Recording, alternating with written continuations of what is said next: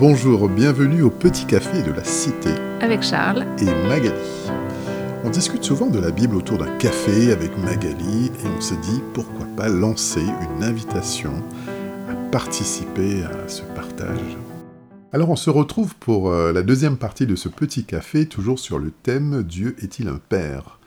Nous avons pris comme texte de départ le Fils prodigue.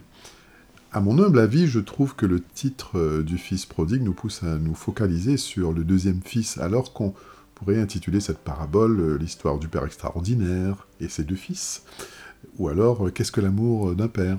Enfin, il ne faut pas qu'on pense que nous sommes en train de réécrire la Bible. hein. Oh non, surtout pas. Mais j'ai fait mes petites recherches, et en fait, les titres et sous-titres, les divisions en chapitres et versets, sont Mmh. venus très tardivement, au XIIIe et au XVIe siècle. Eh bien, euh, bravo, quelle, quelle science. Oui, Pour en revenir à cette parabole, elle fait suite à, à deux autres paraboles de ce chapitre 15, celle de la brebis perdue et celle du drachme perdu. Quand Jésus illustre une vérité spirituelle, c'est par des histoires euh, du quotidien, des situations que tous peuvent comprendre.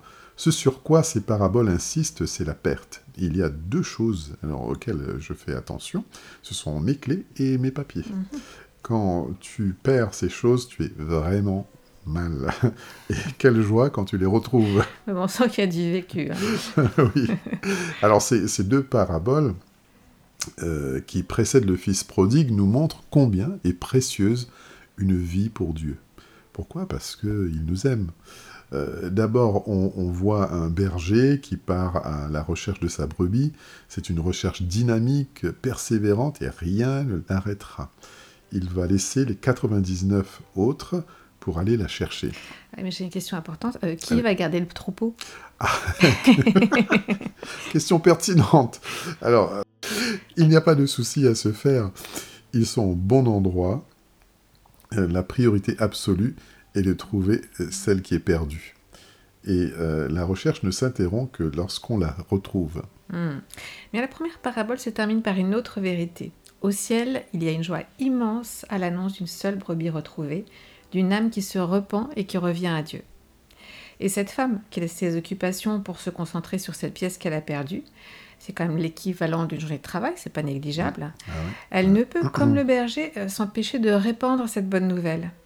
Mais alors, qu'en est-il de la parabole du fils prodigue ou du père extraordinaire et ses deux Oui. fils? Bah, Lisons ensemble la première partie de ce texte. Ok. Un homme avait deux fils. Le plus jeune lui dit Mon père, donne-moi ma part d'héritage, celle qui doit me revenir. Et le père fit le partage de ses biens entre ses fils. Quelques jours plus tard, le cadet vendit tout ce qu'il avait reçu et s'en alla dans un pays lointain. Là, il gaspilla sa fortune en menant grande vie. Quand il eut tout dépensé, une grande famine survint dans ce pays-là, et il commença à manquer du nécessaire. Alors il alla se faire embaucher par l'un des propriétaires de la contrée. Celui-ci l'envoyait dans les champs garder les porcs. Le jeune homme aurait bien voulu apaiser sa faim avec les caroubes que mangeaient les bêtes, mais personne ne lui en donnait. Alors il se mit à réfléchir sur lui-même et se dit Tous les ouvriers de mon père peuvent manger autant qu'ils veulent, alors que moi je suis ici à mourir de faim. Je vais me mettre en route, j'irai trouver mon père et je lui dirai Mon père, j'ai péché contre Dieu et contre toi. Je ne mérite plus d'être considéré comme ton fils, accepte-moi comme l'un de tes ouvriers. Tu sais que ce texte a inspiré beaucoup d'artistes et d'écrivains, et j'ai lu récemment que Dostoïevski, en voyant ses enfants avant de mourir, demande que la parabole du fils prodigue soit lue, car ça évoquait pour lui l'histoire de sa vie. Ah oui, oui, et on peut euh, tous à la lecture euh, de la Bible trouver un mot, une phrase, une histoire qui nous parle et nous fait revivre des situations avec un nouvel éclairage. Tiens, prends l'exemple de l'éducation. Euh, parfois, on se félicite de ce que notre enfant ait du caractère, euh, qu'il soit indépendant.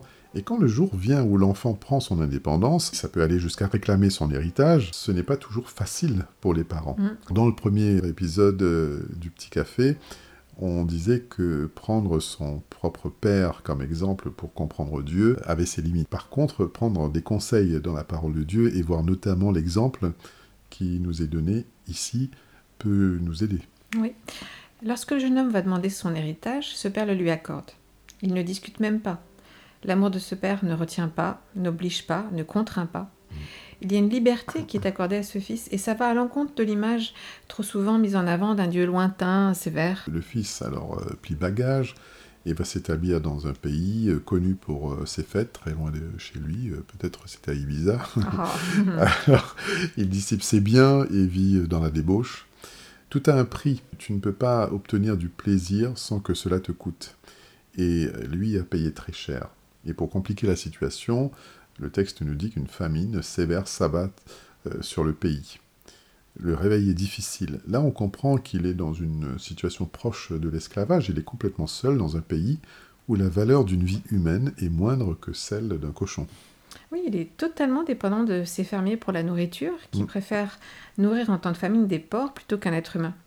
Mais tu sais que la caroube est appréciée des animaux, mais Ouais. c'est une nourriture faite aussi pour l'homme. Tiens, on Mm. va faire une petite page bio. Ok. Donc la caroube est un fruit relativement calorique. Ah. Parmi ses principaux composants, elle contient principalement des glucides, dont la moitié sont des fibres alimentaires. Elle est aussi reconnue pour être un aliment coupe-faim. Donc s'il n'avait que ça à manger, il n'aurait pas eu faim. Mais euh, écoute, euh, merci en tout cas pour, pour cet éclairage. Euh, ce qui me frappe aussi dans cette parabole, c'est un détail qui la démarque des deux premières. Le berger comme la femme ont tout mis en œuvre pour euh, retrouver ce qu'ils avaient perdu, et là, le père, lui, ne bouge pas. Cela me ramène à des discussions où on me disait Mais que fait Dieu? S'il existait, il se manifesterait. Mm, Est-ce qu'il agit au final? Le père ne part pas à la recherche du fils, mais il a implanté dans l'esprit de son fils un souvenir de cette maison familiale où il était aimé, considéré, privilégié, où des employés étaient très bien traités. Là où il se trouve, il n'en est rien. Mais chez son père, lui et son frère étaient des héritiers. On peut lire dans le livre de l'Ecclésiaste, chapitre 3, verset 11, Dieu a mis dans le cœur de l'homme la pensée de l'éternité. Cette pensée lui vient à l'esprit dans l'épreuve. Parfois, c'est si compliqué qu'on se met à prier même quand on ne sait pas prier. Hmm, Ça me fait penser à ce verset de Romains 17 qui dit La parole est toute proche de toi. Elle est dans ta bouche et dans ton cœur. En fait, Dieu n'est pas à l'autre bout de la galaxie, il est plus près qu'on ne le pense. Et nous pensons vivre libre, mais au bout du chemin, nous sommes dépouillés, humiliés, affamés et on ne peut rester en vie. Revenir à la maison, c'est revenir à la vie. Le Père attend le retour de son Fils. Quel accueil euh, lui sera réservé. Nous allons la prochaine fois découvrir ces retrouvailles et aussi euh, découvrir un aspect de ce Père qui va définitivement nous surprendre. Alors à la prochaine À la prochaine